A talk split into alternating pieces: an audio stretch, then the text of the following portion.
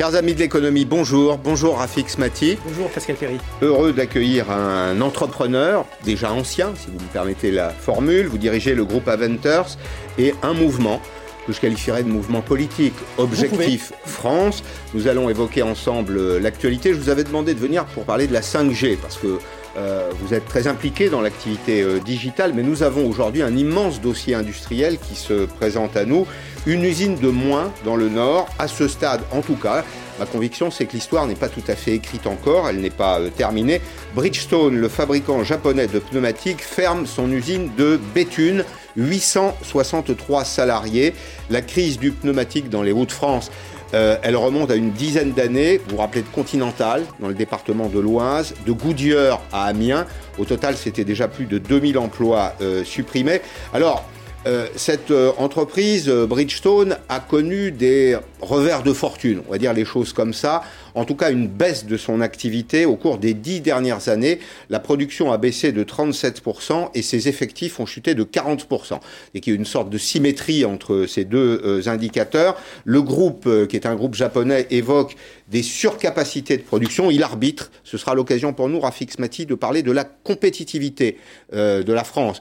Pourquoi est-ce que nous ne gardons pas nos entreprises? Il y a une ambition aujourd'hui qui est celle de la relocalisation. Mais avant de relocaliser des activités, il faut au moins garder celle que nous avons. Ça en fait partie dans une région qui a été une grande région industrielle, qui a besoin de conserver ses fleurons industriels. Alors beaucoup de mesures de pré-retraite, mais aussi des licenciements secs, il ne faut pas se le cacher, dans un bassin d'emploi qui a déjà été très éprouvé. Douche froide ce matin donc à Béthune, où s'est rendu Cédric Pueyo. Après l'annonce de la fermeture définitive de l'usine Bridgestone de Béthune ce matin, les salariés sont sous le choc. Euh, j'ai quand même presque 40 ans d'entreprise. J'ai mon père qui a travaillé ici et ça me tient à cœur particulièrement que cette entreprise elle perdure dans, dans le Béthunois qui est quand même euh, très touché euh, en, emploi, taux de chômage un des, plus importants. on ne peut pas laisser partir notre usine comme ça. En tout, 863 personnes qui fabriquent des pneumatiques pour voitures sont concernées. Ici, c'est l'incompréhension. À l'intérieur, il y, a des familles complètes qui, vont perdre leur job, en sachant qu'avec le Covid et tout, euh, la France, euh, les entreprises sont en train de mourir à petit feu. Euh, pour retrouver un travail, ça va être très difficile. De son côté, la direction invoque une surcapacité de production de pneus de voitures en Europe, mais aussi la concurrence des marques asiatiques à bas coût. Pourquoi fermer une usine pour produire, je veux dire, autant produire en France? Enfin, ça s'arrête là. Quand vous voyez qu'il y a 151% d'importation en France. La direction indique également vouloir limiter le nombre de licenciements et proposer des reclassements dans les activités commerciales du manufacturier japonais. On est en train de se faire tuer par nos usines sœurs, que ça soit Bridgestone, que ça soit même les concurrents, c'est la même chose. Là, j'ai même su qu'apparemment à Continental, ils arrêtent une usine, ils ferment une usine en Allemagne. C'est exactement le même processus, quoi. Après 60 ans d'existence à Béthune, Bridgestone devrait définitivement fermer ses portes au deuxième trimestre 2021. Alors, Rafik Smati, les délégués du, personnel, les salariés, euh, évoquent une querelle avec les usines sœurs. Ce sont les autres usines de, la marque. Et puis, ils évoquent aussi euh, la croissance exponentielle de l'industrie du pneumatique en Chine. Regardez d'ailleurs ces éléments. L'évolution des parts de marché, c'est vrai que c'est très significatif sur le marché du pneumatique. La, la part chinoise est passée de 6 à 25 Vous défendez l'idée, comme je la défends d'ailleurs, qu'il n'y a pas de fatalité, qu'on peut continuer à produire euh, en France. Qu'est-ce qu'on peut faire là, à votre avis Qu'est-ce qui doit être fait dans les semaines ou les mois qui viennent pour revenir sur la décision de la direction de Bridgestone? Je crois que nous avons un devoir de, vérité vis-à-vis de vos téléspectateurs. Aucun euh, sujet, et, je vois tous les syndicalistes qui s'expriment et les salariés de, de Bridgestone qui traversent une situation extrêmement difficile, mais il n'y a pas de baguette magique. La seule baguette magique, si je puis dire, qui existe, c'est celle d'une réforme substantielle de la manière dont fonctionne notre pays, qui ferait en sorte que les Bridgestone, mais toutes les entreprises de France et toutes les usines de France, puissent se trouver en situation de compétitivité dans la bataille de la mondialisation. Je, voudrais quand même rappeler quelque chose de simple. Il y a en France deux fois moins d'entreprises de taille intermédiaire qu'en Italie, hmm. trois fois moins qu'en Allemagne. La France. Les, ETI, e c'est ce qu'il y a entre les grosses PME bien sûr, et les grands groupes internationaux. Mais évidemment, parce qu'en France, on est très bon pour créer des entreprises. D'ailleurs, on est le pays du monde dans lequel nous créons le plus d'entreprises, plus que les États-Unis. Et on a des multinationales qu'on a réussi hmm. à, placer dans le top 5 de tous les secteurs. En revanche, nous avons un vrai problème, un maillon faible d'entreprises de taille intermédiaire, parce qu'il est facile de créer une boîte en France, mais il est très difficile de la faire développer. Et donc, on, exporte beaucoup moins. On a 60 milliards de hmm. déficit de la balance commerciale. Les, les, Italiens et les Allemands ne s'en plaignent pas. Et donc, on ne peut pas traiter le sujet autrement que par ce bout-là. Et euh, on en arrive à, à la mère de toutes les batailles, qui est la, la réforme de l'appareil d'État, la réforme de l'État, de ce, de, ce plat de spaghettis administratifs qui s'enchevêtre et qui coûte une fortune aux contribuables et donc aux entreprises mm. et qui les empêche de se développer. Et vous dites là, c'est une affaire euh, fiscale, c'est une affaire d'organisation, trop de normes de production, trop de formalisme Pascal Péry. Les deux? Pascal Péry, 62% de la richesse nationale est absorbée par la cette, année, oui. C'est cette année. quand, cette année. Quand l'Union soviétique s'est effondrée, elle était à ce seuil-là. Donc à un moment donné, il y a, y a, y a des limites dans lesquelles mm. on, ne peut pas aller. Il faut que l'État puisse intervenir dans la société, c'est son rôle. Il doit investir dans ses missions régaliennes, la sécurité, la justice, mm. l'avenir, l'éducation, mais il ne peut pas être partout. Quand 62% de la richesse est absorbée par un appareil d'État votripotent qui ne remplit plus ses missions régaliennes, mm. eh bien, on va dans le mur. Et ce que nous voyons ici avec euh, Bridgestone, mais ce qu'on voit partout sur nos territoires, dans toutes nos entreprises, dans toutes les usines, c'est la caractéristique de cet État défaillant qui ne remplit plus sa mission et qui, justement, euh, considère les entreprises comme les variables d'ajustement et donc les salariés. Mmh. Alors, nous sommes avec le maire de, Béthune, euh, Olivier Gacker. Bonjour, monsieur le maire. Vous êtes euh, en direct de, votre mairie à, Béthune. Vous êtes, sur le, vous êtes sur le terrain.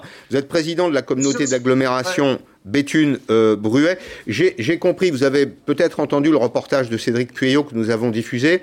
Il euh, y a des salariés qui disent en substance cette entreprise, elle a été aidée.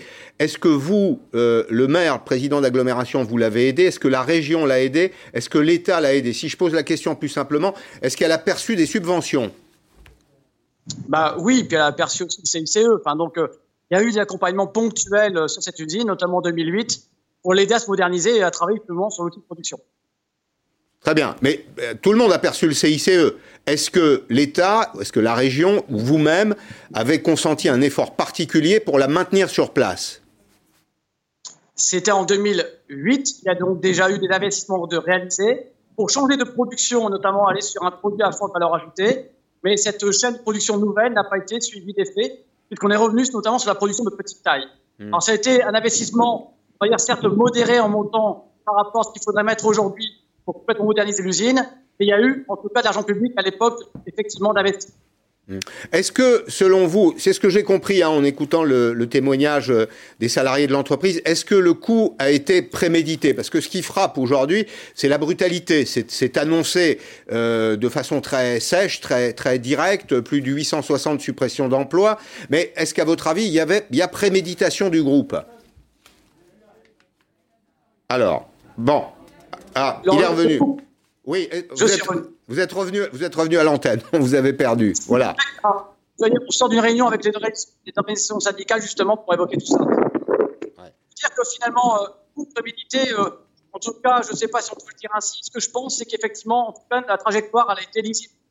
Quand on remet tous les morceaux du puzzle je pense que depuis 2-3 ans, il y a une stratégie d'assèchement du site, très clairement parce qu'on ne a pas donné moderniser, de changer de produit, mm. alors qu'on avait bien identifié on sait bien qu'aujourd'hui. Pardon, je, suis désolé, mais la, liaison est de mauvaise qualité. Je vais quand même euh, euh, résumer ce que, ce que vous dites, si je l'ai bien compris. C'est que depuis 2-3 ans, euh, cette entreprise est l'objet d'un assèchement. Il y a probablement des volumes de production qui sont transférés à d'autres usines. Le choix stratégique est peut-être aussi contestable. On, on a consacré des productions à haute valeur ajoutée à Béthune, et puis finalement, euh, Béthune euh, a glissé progressivement vers le tout venant de la production industrielle, sur lequel, à, l'évidence, les Chinois auront toujours des coûts de production qui sont inférieurs aux nôtres, à Fixmati. Contre ça, on ne peut rien. Donc ça appelle quand même, ce que nous dit Monsieur le maire, ça appelle quand même une, réflexion. C'est qu'on peut produire en France, mais on ne peut pas produire n'importe quoi. Il y a, euh, en effet, et c'est ce qui fait aussi la, la valeur de la France, cette idée de monter en gamme. Euh, on, ne fera jamais du t-shirt à 2 euros. on, va laisser ce marché-là aux Chinois et aux Indiens et ils le feront très bien. Mais la France, ce n'est pas que le t-shirt à, 2 euros, c'est aussi un savoir-faire, c'est aussi une créativité, c'est aussi une excellence. Et nous devons euh, pousser autant que possible et au maximum cette, cette, capacité de sublimation que peut avoir notre pays, qui a mhm. toujours été chef de file des révolutions industrielles. Et il est possible de réinventer le pneu. Je ne sais pas comment, je ne suis pas un spécialiste du pneu, mais il est possible de réinventer le pneu. Où est la liaison avec le, politique? Ce que, je veux comprendre, c'est votre réponse sur ce terrain. J'ai l'impression, moi, que le politique est impuissant. La, la politique de Bridgestone, elle est définie par son conseil d'administration. L'État n'en est pas actionnaire. Évidemment, et c'est très bien comme ça. Euh, D'ailleurs, dans toutes les entreprises où l'État est actionnaire, euh, il, est, il, il, faillit dans son rôle d'actionnaire, ce qui montre bien que l'État est probablement l'un des pires actionnaires qui soit dans, le, dans le paysage économique. Euh, il, on, est aujourd'hui dans une bataille de la mondialisation. Il y a des possibilités de faire bouger les lignes. Je vais vous en donner une, mmh. la TVA. Aujourd'hui, notre modèle social est supporté par le travail. Oui. Il se trouve qu'en parallèle, la France est le premier pays touristique du monde. On a quasiment 100 millions de touristes qui viennent hors Covid évidemment, tous les ans sur, euh, sur notre territoire. En faisant porter notre modèle de société sur la TVA et non pas sur le travail, sur la, sur, sur, la, consommation, et non pas sur le travail, vous créez un effet mécanique de mm. baisse des prix, de gain de productivité pour nos entreprises qui peuvent exporter davantage, parce que quand on exporte, on vend hors taxe, pas TTC. Et donc c'est mm. une mécanique vertueuse que l'on peut mettre en place. Mais pour aller vers ça, parce tant, tant que le travail supportera le modèle social français, c'est ce que vous dites, nous resterons en dehors des clous euh, en termes de compétitivité. Mais, c'est pire que ça, c'est mort, Pascal Perry. Avec la robotisation qui avance, qui est, mm. qui, est, une chose fantastique, parce que tous les pays qui sont robotisés sont des pays où il n'y a pas de chômage. Ah ils sont au plein emploi. Euh, ils sont, ils sont au, plein emploi. C'est euh, le, le, on, ne pourra, on pourra de moins en moins supporter notre modèle social mm. généreux, et c'est très bien qu'il soit comme tel. Et avec les nouveaux enjeux qui sont notamment les enjeux de la dépendance, du handicap, etc., on ne pourra pas faire peser ça que sur le travail. C'est mm. pas possible. Donc il faut un changement de paradigme. Mais qui dit changement de paradigme, Pascal Perry, dit courage politique. Et pour faire cette migration, ce, ce, mm. switch, si je puis dire, de, euh, du, travail vers la consommation, eh bien, il faut être capable de l'expliquer à l'opinion publique. Je le, je le, partage tout à fait, mais je, je sais combien ces questions de pouvoir d'achat sont sensibles. La politique française, depuis maintenant 25 ans, est orientée vers le consommateur. Et nous avons oublié que le consommateur est aussi très souvent un salarié. Et donc, on fait payer dans la même personne, hein, on fait payer le salarié en favorisant le consommateur, ce qui conduit, euh, je vous le concède, au, chaos. Alors, que disent les politiques? Écoutez, le président de la région euh, des Hauts-de-France, Xavier Bertrand, alors lui, il est extrêmement direct, il dit, voilà, on a affaire à des menteurs et à des cyniques. Mais euh, le plan tel qu'il est proposé, c'est inacceptable, mais enfin bon, on a affaire à des menteurs, on a affaire à des cyniques. Je donnerai des éléments tout à l'heure plus précis. Toutes les propositions qu'on leur a faites, ils ont dit non. Donc c'est quelque chose qu'ils avaient en tête depuis longtemps. Bon, encore une fois, euh, euh, même en étant euh, avec une colère froide, notre rôle, c'est pas seulement d'être en colère, c'est de trouver des solutions. Donc on va voir avec eux si on est d'accord sur le scénario. Bien, on va refaire une tentative technique. Vous voyez qu'on aura besoin de la 5G avec le, maire de Béthune, président de la communauté d'agglomération Béthune-Bruet. Merci d'être euh, resté avec nous, Olivier Gacker. J'espère qu'on vous entendra dans de meilleures conditions. Je, je, rebondis sur ce que dit Xavier Bertrand là. Et je vous pose la question très directement, comme je l'ai posé tout à l'heure à Rafik Smati. Est-ce que les politiques ne sont pas impuissants? Ou si je pose la question différemment, que pouvez-vous faire?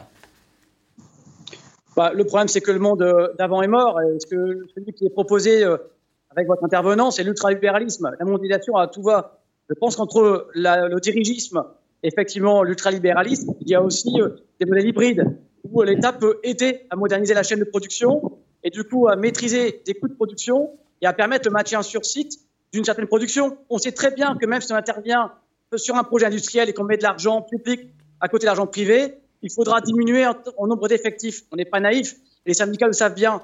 Et donc, entre tout fermer et ne rien laisser ou, vendre du rêve, je pense que mm. entre, entre les deux, euh, il y a effectivement un juste milieu, c'est au politique d'agir, ah bah, me semble-t-il. Monsieur Gaccard, on a, on a vu passer tout à l'heure un tweet d'Elisabeth Borne qui euh, gère ce dossier avec Agnès Pannier.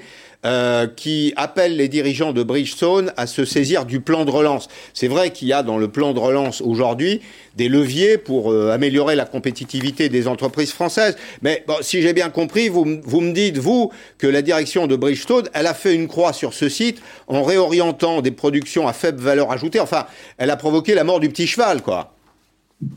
Elle a refusé depuis trois ans nos discussions et nous attendu. Avec les services de l'État, avec la région, avec les syndicats, on a proposé de réfléchir ensemble sur un nouveau projet industriel. Ils n'ont jamais répondu favorablement à la chose. Et aujourd'hui, brutalement, et avec humiliation, je pourrais presque dire, on apprend la fermeture. Pourquoi humiliation? Parce que pendant que le directeur du site annonçait des choses aux partenaires sociaux, eh bien, vous, les médias, aviez déjà la dépêche qui arrivait dans vos boîtes lettres, dans vos boîtes mail. C'est pas normal. Bien, merci, merci beaucoup euh, Olivier Gacquer. Pense bien sûr aux 860 euh, salariés. Je, pense qu'une solution pourrait être trouvée. Alors, c'est une tonalité un peu différente, on va l'écouter ensemble. Gabriel Attal, vous savez que c'était Conseil des ministres aujourd'hui, le porte-parole du gouvernement a pris euh, la parole et c'est un peu le même discours qu'Elisabeth Borne. Il dit à Bridgestone, ben, saisissez-vous du plan de relance. C'est un choc, mais c'est aussi une décision brutale sur la forme, incompréhensible sur le fond et une, trahison de la confiance que l'État et la région euh, Hauts-de-France ont placée en Bridgestone en aidant l'usine depuis euh, des années. Bridgestone doit aujourd'hui assumer ses responsabilités plutôt que de chercher euh, des prétextes. Notre seule priorité, c'est la sauvegarde de l'emploi et l'accompagnement des salariés. Nous allons donc réunir dans les prochains jours les représentants du personnel et les élus du territoire. Nous allons exiger de Bridgestone de faire son travail et de mener une étude approfondie des scénarios alternatifs de fermeture de euh, l'usine, compte tenu des moyens qui sont mis en place dans le plan de relance. Alors, oui, Rafik Mati, oui un porte-parole du gouvernement qui se permet de dire nous allons exiger de Bridgestone le, le, le, le jeu. C'est pas réaliste. ça n'a pas de sens. Enfin, c'est de la démagogie pure. Non, mais euh... c'est pas réaliste. je me limiterai à ça en disant Bon, il peut agiter euh, ses bras, euh, il peut parler fort. le conseil d'administration de Bridgestone, il n'est pas sensible à ce type d'argument. Il faut autre chose. Absolument. Il faut autre chose sur la table. Il faut être compétitif. Et ce que je vais vous dire, c'est que euh, j'ai évidemment énormément de compassion pour tous les salariés de Bridgestone qui vont traverser des moments extrêmement difficiles. Et je me mets à leur place. La manière dont ils l'ont appris est quelque chose qui, qui, est, qui est absolument poignant. Et je me mets à la place du maire qui a tenu d'ailleurs des propos assez extrémistes, euh, ultra-libéralisme, oui, etc. Mais, mais, mais, mais, je comprends sa colère. Non, mais je, je, je, je comprends sa colère, parce qu'il encaisse ça, et c'est ses enfin, Soit dit en passant, dans les pays dits ultralibéraux, comme aux États-Unis, ça ne serait pas passé comme ça. Parce que d'abord, ce serait passé par la, le bureau ovale de la, de la Maison-Blanche, et quand les Américains donnent des directives aux entreprises américaines, elles sont suivies.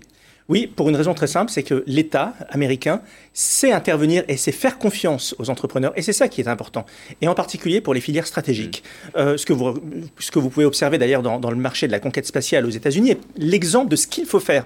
C'est-à-dire mm. que vous avez une vision stratégique qui est impulsée par le politique et donc la NASA.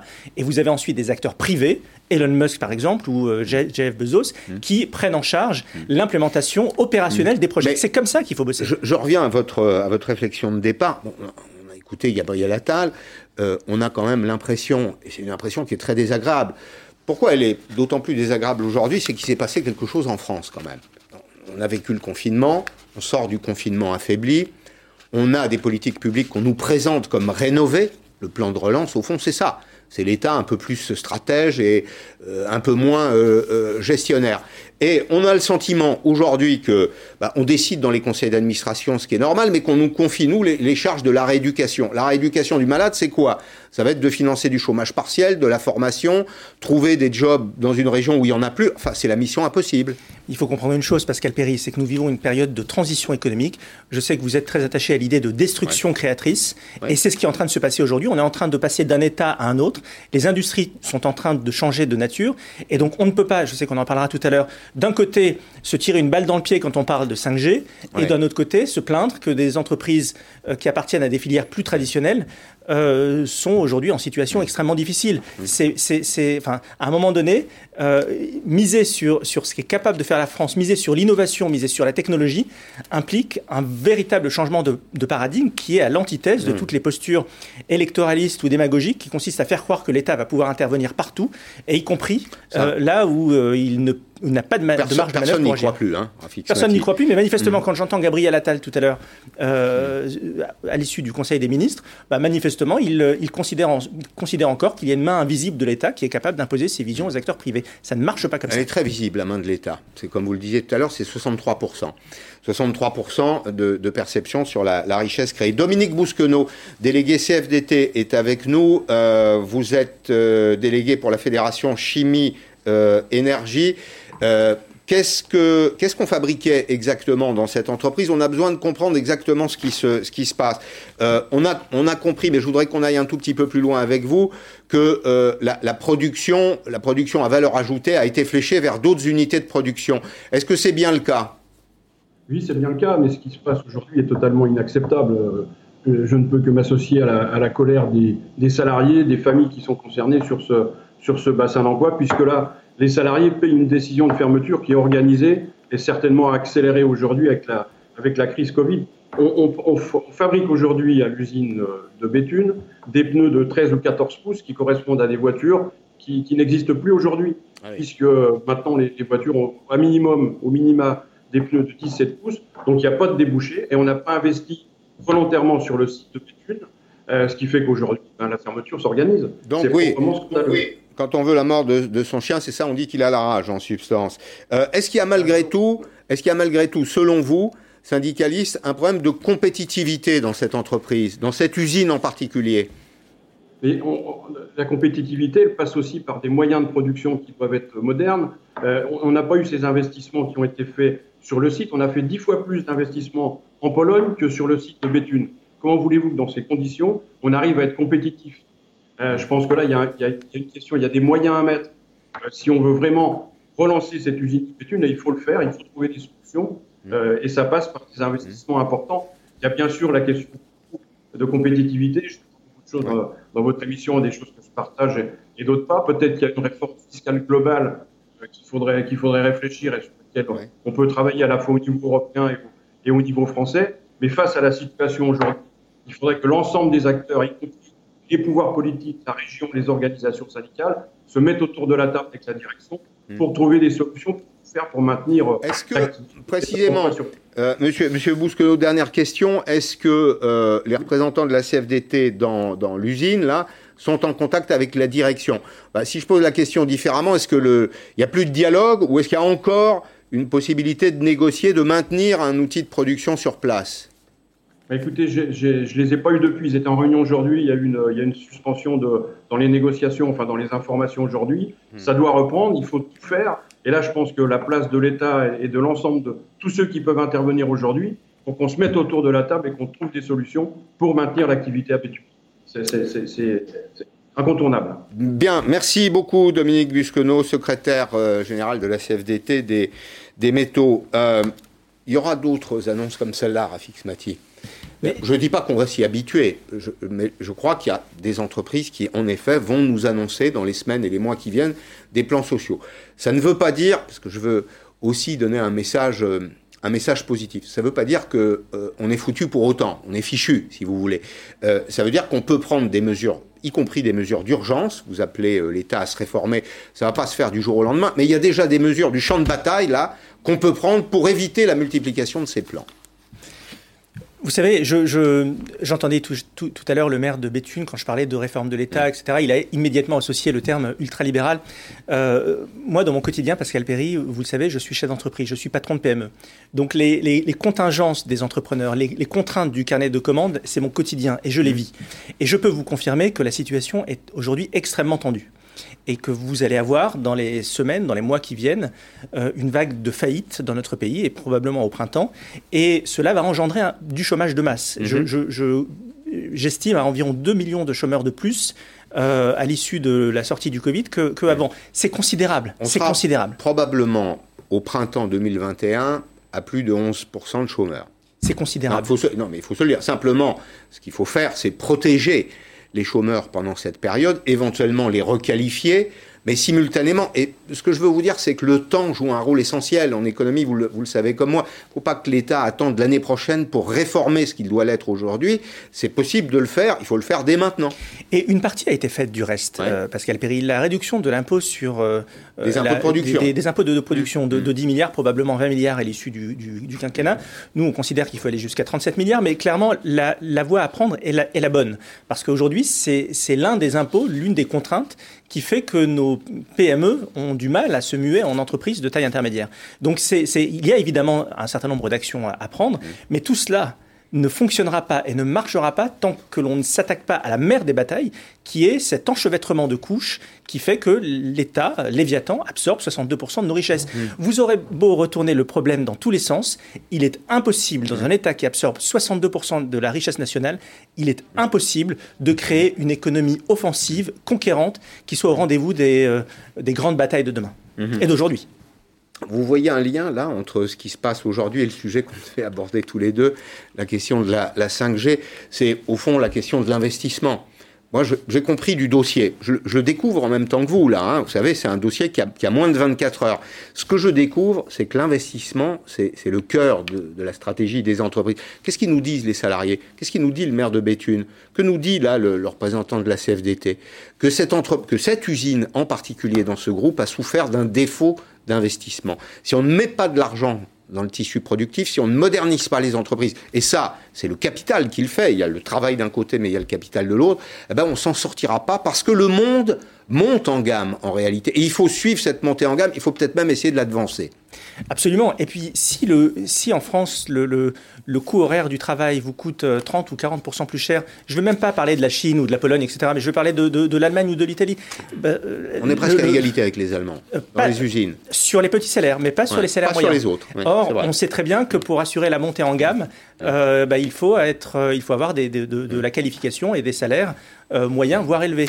Et c'est ça aujourd'hui le, le, le péché dans lequel est, est engoncé notre pays.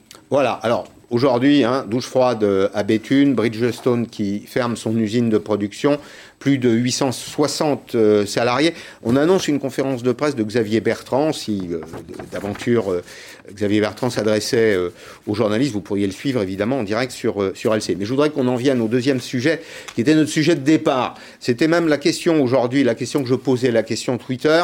Vous êtes pour ou contre? Alors, autour de la question, il y a un débat. Hein. Est-ce que, comme le disait Bernados, à chaque fois, Bernanos, à chaque fois que la technique avance, les libertés reculent ce, ce que ça signifie, c'est que derrière les progrès de la technologie, il y a des idéologies. C'est pas neutre le progrès euh, technique. Mais sur la 5G, je vous posais la question puisque c'est le débat du moment. Le président de la République euh, en a parlé.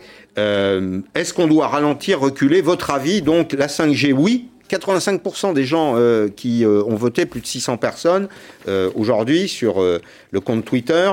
La 5G, non, 6,9% après un débat national. Alors on va d'abord, puisqu'on est à charge et à décharge, Rafik Smati, on va d'abord écouter les adversaires de la 5G, François Ruffin, Olivier Faure, Monsieur Dupont-Aignan, Éric Piolle, le maire de Grenoble pour commencer.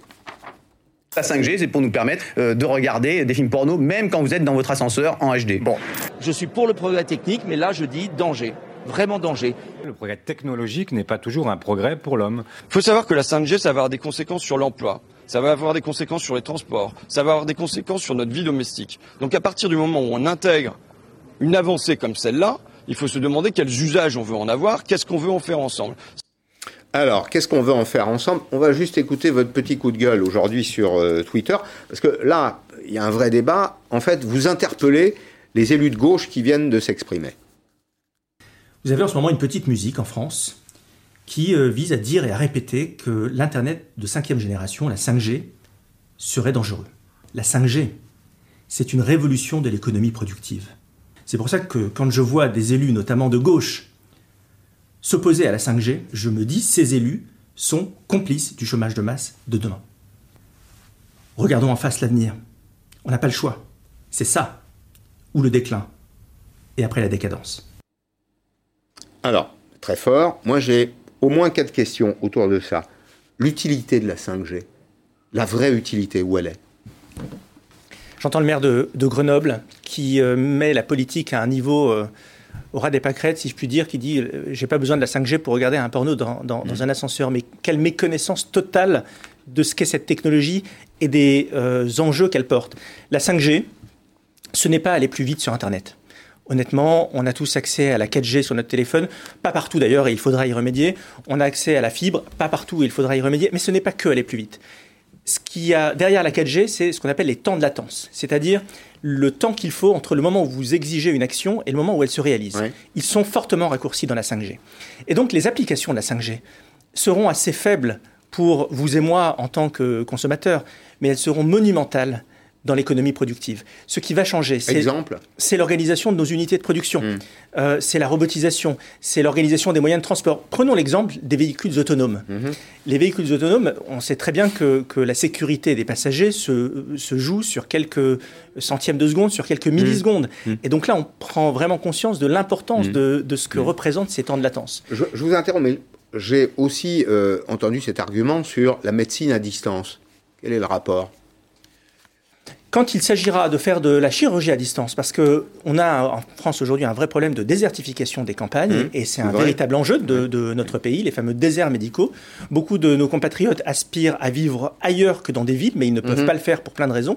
Eh bien, quand il s'agira de procéder à des interventions chi- chirurgicales en faisant appel aux meilleurs spécialistes de, de notre pays en matière de chirurgie, mais qui ne seront pas physiquement sur place, eh bien, vous aurez la possibilité de vous faire soigner dans votre euh, hôpital de campagne par le meilleur chirurgien euh, de Bordeaux, de Marseille ou de Paris. Rapidement, deux autres questions. Santé publique, est-ce que les ondes sont dangereuses pour la santé Est-ce que ça a été démontré? Écoutez, la Corée du Nord a basculé sur la 5G il y a plus d'un an. La Corée du Nord Euh, La Corée du Sud, pardon. Du Sud, vous avez, oui. vous avez La raison. Corée du Nord, la- on est à peine au Minitel. Non, vous avez raison. Même pas. Euh, la, la Corée du Sud a, a basculé sur, euh, sur la 5G il y a plus d'un an. Il n'y a pas d'épidémie de cancer du cerveau en Corée du Sud. La France n'évolue pas euh, toute seule dans un environnement. Le monde entier est en train de basculer, a, a basculé sur la 5G. Donc, euh, observons, ne soyons pas naïfs, ne vouons pas un culte euh, infini à la science, soyons lucides. Mais surtout, et c'est ça qui est important, donnons le bénéfice du doute à la science. Nous Mm. sommes le pays de Pasteur, nous sommes le pays de l'innovation. On ne peut pas être le seul pays du monde où on ne veut pas se vacciner et où on ne veut pas de la 5G. C'est pas possible. Cherchez sur Internet d'ailleurs la carte européenne d'installation de la 5G. Vous allez voir au milieu, il y a une espèce de désert de la 5G, c'est le- c'est la France. Dernier point, Rafik Smati, l'emploi. François Ruffin dit ça va détruire des emplois. Mais euh, François Ruffin est le complice et l'artisan du chômage de masse de demain. François Ruffin est en train de préparer les gilets jaunes euh, dans 20 ans ou dans 30 ans.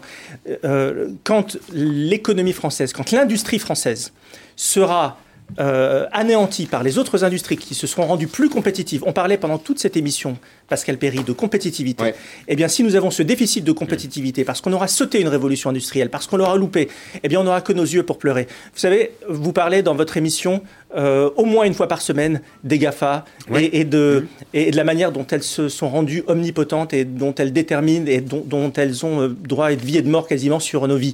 Eh bien, si on passe à côté de la révolution 5G, eh bien, ça sera ce phénomène-là multiplié par 10. Donc, de deux choses l'une, soit on veut se soumettre, soit on veut être passif, euh, discuter du sexe des anges, euh, créer des commissions, débattre, et on perdra. Soit, pour une fois, nous renouons avec ce qu'a été la France dans le passé, c'est-à-dire cette nation des Lumières qui est pro-science, qui est pro-technologie, pro-innovation. Et dans ce cas-là, nous avons une chance d'embrasser la quatrième révolution industrielle et d'amener nos compatriotes à la prospérité. Merci, merci beaucoup Rafik Smati d'être venu dans Périscope. Dans quelques minutes, le procès, le procès de la jeunesse à l'égard de gens qui ont plus mon âge que le vôtre, mais c'est euh, une interpellation des boomers. Un jeune homme, avec d'autres d'ailleurs, très bien formé, belles écoles, dit euh, aux gens de notre génération, ceux qui ont ceux qui sont nés dans les années 50-60, on va dire, vous les boomers, vous avez profité de tout, vous avez profité du confort social, vous avez accédé à la propriété, vous nous laissez la dette, vous nous laissez le chômage. J'ai hâte de le recevoir. À tout de suite. À tout de suite.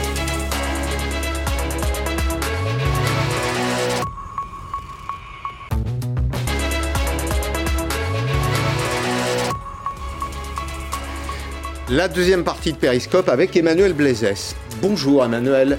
Bonjour Bon- Pascal. Bonjour jeune homme, si je puis dire. Pourquoi Parce que je vais faire le match des générations avec vous pour une raison extrêmement simple, c'est que vous avez publié dans Le Monde une tribune avec deux autres collègues Vous êtes vous-même, euh, vous êtes salarié aujourd'hui, mais vous avez fait HEC Sciences Po. Ce sont deux très très belles écoles.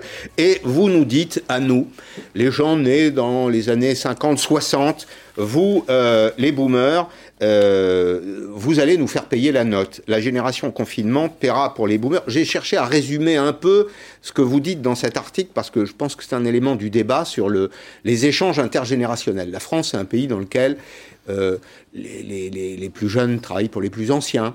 Et puis un jour, on est jeune et on vieillit, on devient un ancien soi-même. Donc c'est cette génération, cette, solidarité intergénérationnelle qui fait le, pays et son modèle social. Trois affirmations que je voudrais commenter avec vous. Le confinement, dites-vous, premier élément, a été mis en œuvre pour protéger les aînés qui ont connu la croissance et l'emploi. Vous nous dites en substance, vous avez, fumé la, chandelle par les deux bouts et vous nous laissez les dettes alors que vous avez connu les années glorieuses. Bah, si on regarde effectivement sur la période des 30 glorieuses, donc la période où naissent les boomers, les baby boomers, la croissance moyenne est de 5%. La croissance depuis les années 2000, elle est inférieure à 2%. Mmh. Donc la situation des 30 glorieuses n'est pas comparable à la, situ la situation qu'on a actuellement. Après, pourquoi on dit qu'on a sauvé effectivement des, des, personnes les plus âgées Ceux qui ont vécu les 30 glorieuses ont aussi souvent vécu la guerre. Ceux qui, alors les boomers désignent ceux qui sont nés sous les Après, mais voilà. leurs parents ont connu la guerre. Leurs parents. Mais justement, on, on, était très précis sur mmh. l'angle mmh. parce que les parents des baby boomers mmh. ont connu ont connu la guerre. Après, chaque génération a ses combats. Nous, on aura peut-être des combats climatiques. Peut-être. Il y a des voilà, il y a des générations qui ont eu la guerre. Chaque génération a ses combats. Et ce qu'on dit, c'est qu'effectivement, on sort de cette crise avec 120% de dette. On est entré dans la crise, on avait 100% de dette. Effectivement, il n'y avait pas d'autre solution. Au moment où on confine, on est obligé de s'endetter pour sauver le tissu économique. Si on ne s'endette pas, ça coûte plus cher ensuite parce que le tissu économique est détruit, donc il fallait s'endetter. Mais simplement, si on regarde, qui va payer la note, comme vous dites? Ce sont les générations futures. Avec quoi vous pourrez la payer éventuellement, puisqu'il faut que ce soit contradictoire, nos échanges. Euh, vous allez peut-être pouvoir la payer avec ce, ce que vous hériterez des plus anciens. Regardez par exemple l'évolution du patrimoine selon les âges. On a cherché à résumer ça dans une infographie. Vous allez hériter aujourd'hui d'actifs, notamment d'actifs immobiliers quand euh, parents, grands-parents seront partis, qui ont une vraie valeur. Donc c'est vrai que vous êtes confronté à la crise aujourd'hui, mais vous partez malgré tout, vous continuerez de vivre, vous grandirez, vous vieillirez avec des actifs immobiliers extrêmement valorisés. Alors justement, vous avez raison, les actifs immobiliers, si on regarde historiquement, ils sont énormément valorisés dans la période des années 90-2000, ouais. ce qui a permis aux personnes qui ont eu accès à l'emploi et ensuite à la propriété facilement de faire des plus-values importantes.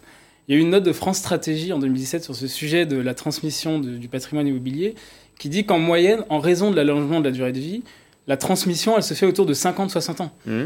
Donc en fait, nous, on va commencer notre vie non pas en recevant, mais en s'endettant. Mmh. Donc la transmission, elle va se faire assez tard. C'était aussi le cas de vos parents. Euh, ils ont justement, nos parents, eu accès plus facilement à la propriété.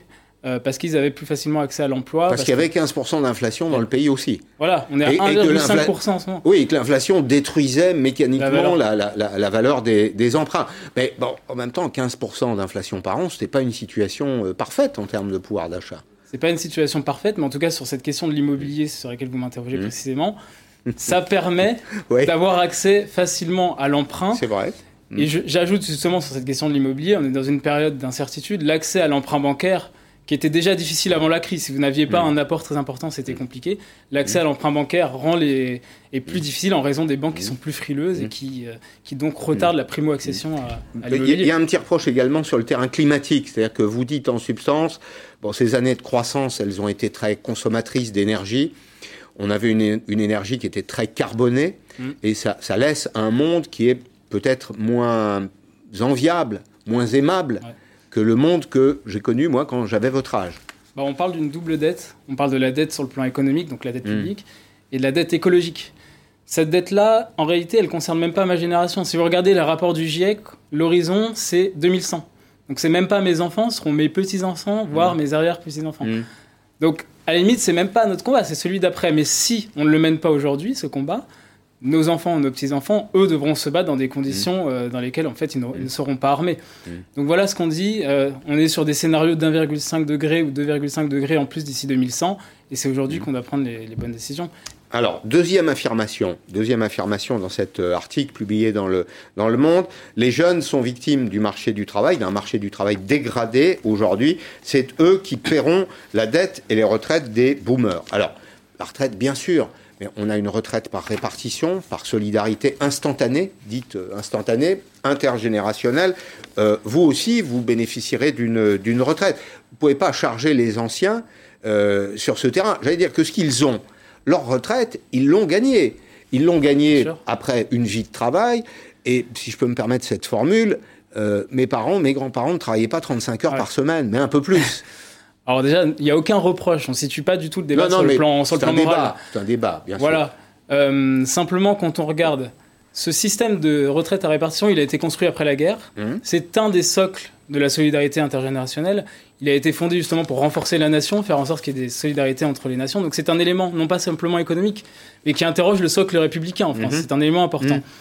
Ça marchait bien lorsqu'il y avait un renouvellement des générations. On faisait beaucoup d'enfants. Mhm. Aujourd'hui, on en fait beaucoup moins. Mhm. En 2030, on aura 1,5 cotisants pour un retraité. Mhm. On va bientôt arriver à 1 pour 1. Donc le système de financement doit lui être interrogé, son équilibre doit être interrogé. Vous, à titre personnel, vous voulez des enfants dans la vie? Oui. Et vous en aurez beaucoup? Parce que la solution, c'est vous, c'est plus moi. La solution, c'est vous. C'est demain, faites des enfants, regagnez de la natalité euh, pour que euh, bah, euh, vous ayez des gens qui travaillent pour payer votre, j'ai grandi dans une famille nombreuse, donc ça me dérangerait pas d'avoir beaucoup d'enfants. Hmm. Après, c'est des, choix personnels. Je pense que la question de la natalité n'est pas la seule question. Il y a aussi une question de comment on réajuste notre système de retraite, comment on le repense. Effectivement, le système de répartition, il tient la société ensemble, mais aujourd'hui, il faut quand même l'interroger. Si on ne fait pas ce débat, si on ne l'a pas aujourd'hui, dans 10 ans, on se dira que c'est trop tard et on ne pourra plus le financer. Et ce seront soit les retraités qui en pâtiront parce qu'on baissera leur pension, soit les actifs qui en pâtiront parce qu'on augmentera leurs cotisations pour payer les retraites. Alors, je voulais vous montrer un autre élément d'infographie. J'essaye de répondre à vos arguments. J'apporte les miens, en tout cas. Euh, l'épargne. L'épargne des Français aujourd'hui, euh, à quoi, à quoi sert-elle? Ben, euh, L'épargne pour aider les enfants, c'est 59% des épargnants. Alors, il y a une règle simple, hein, c'est qu'en France, il faut retenir ces deux chiffres, 60% du patrimoine est entre les mains des plus de 60 ans. Ce qui est logique puisque on a un petit peu plus de patrimoine, financier ou non financier, après une vie de travail. On a donc quelques économies, on les consacre à aider les jeunes gens. 59% de l'épargne est faite pour aider les jeunes dans les études supérieures, c'est peut-être votre cas, ou vous en avez peut-être bénéficié, 50% pour le permis de conduire, 42% pour un, un premier achat immobilier. Il y a aussi une vraie solidarité aujourd'hui des anciens pour les enfants et les petits-enfants. Euh, alors, à titre personnel, moi j'ai emprunté pour mes études, donc je, Mmh. je- je sais ce que c'est que de ne pas avoir accès à un épargne important pour, euh, pour financer ses études. Donc justement, bon là ce sont des chiffres agrégés. faudra- la- ce sont des agrégats. Ce sont des agrégats. Je pense Ouais. qu'il faudra regarder. euh, si, à mon avis, c'est voilà, il y a une partie de la population qui peut financer les études de ses enfants, l'autre qui, qui n'y a pas accès, et qui, qui compte sur les bourses, sur le financement Mhm. public, sur les emprunts. Donc ça, ce sont des agrégats. À mon sens, il faut se méfier des agrégats parce que ce sont des moyennes qui mélangent plusieurs situations. Je- J'en j'en Voilà. conviens. Mais je- j'entends votre. euh. Mon argument, c'est de dire qu'une partie de l'actif, euh, résultat, fruit d'une vie de travail, servira aussi souvent à aider euh, les enfants, les petits-enfants. Vous savez qu'il ne sert à rien d'être le plus riche du cimetière. Donc, en général, c'est transmis. Non, bien sûr. Et il y a aujourd'hui des dispositifs qui permettent de le faire. Troisième euh, euh, assertion, troisième affirmation, il est injuste de faire peser, et c'est aussi mon point de vue, je ne vous cache pas que je partage le vôtre, il est injuste de faire peser sur les jeunes le remboursement d'une dette qui ne leur est pas tout à fait propre. Et là aussi, ben, on voit que la dette française, elle a complètement euh, explosé. Quand on compare 1979 à 2020, on remonte euh, 30 ans en arrière, hein, pour euh, simplifier. Oui, la dette publique, elle a en effet explosé. En même temps, elle a servi aussi, et là c'est plutôt à décharge, à financer une partie du modèle social qui ouvre les, les études à des générations euh, importantes de jeunes gens aujourd'hui. Bah, si vous voulez, la dette, elle peut être utile. Elle peut être utile en période de crise, comme on l'a vécu, pour relancer l'économie. Elle peut être utile aussi pour investir. Ouais. Simplement, quand on regarde la structure de la dette, Ouais. et plus particulièrement de la dépense publique, il y a que C'est là qu'on est d'accord. il y a 6% seulement qui Ouais. va dans l'investissement public. C'est ça. Donc, si la dépense publique va vers l'investissement, très bien, on est d'accord. Mais simplement, ce n'est pas le cas. Par ailleurs, il ne faut pas confondre dépenses publiques et dette. On peut dépenser pour l'éducation, on peut dépenser pour les infrastructures, sans forcément s'endetter. Regardons l'Allemagne. En 2009, l'Allemagne était à 80% de dette comme la France. Mm. Aujourd'hui, elle est à 60%. La France est passée à 100 et sera bientôt à 120. Donc c'est possible de réduire la dette. Merci beaucoup Emmanuel Blazès, président du groupe de réflexion Club 2030. Quand je vous écoute, je me dis que la relève est assurée. Ça me rassure. C'est bien. Merci. Merci, bravo. Euh, J'étais ravi de vous, de vous recevoir. Merci à vous tous de nous avoir suivis. Arlette Chabot, dans quelques minutes. À demain, 16h, en direct sur LCI, pour une nouvelle édition de Périscope. À demain.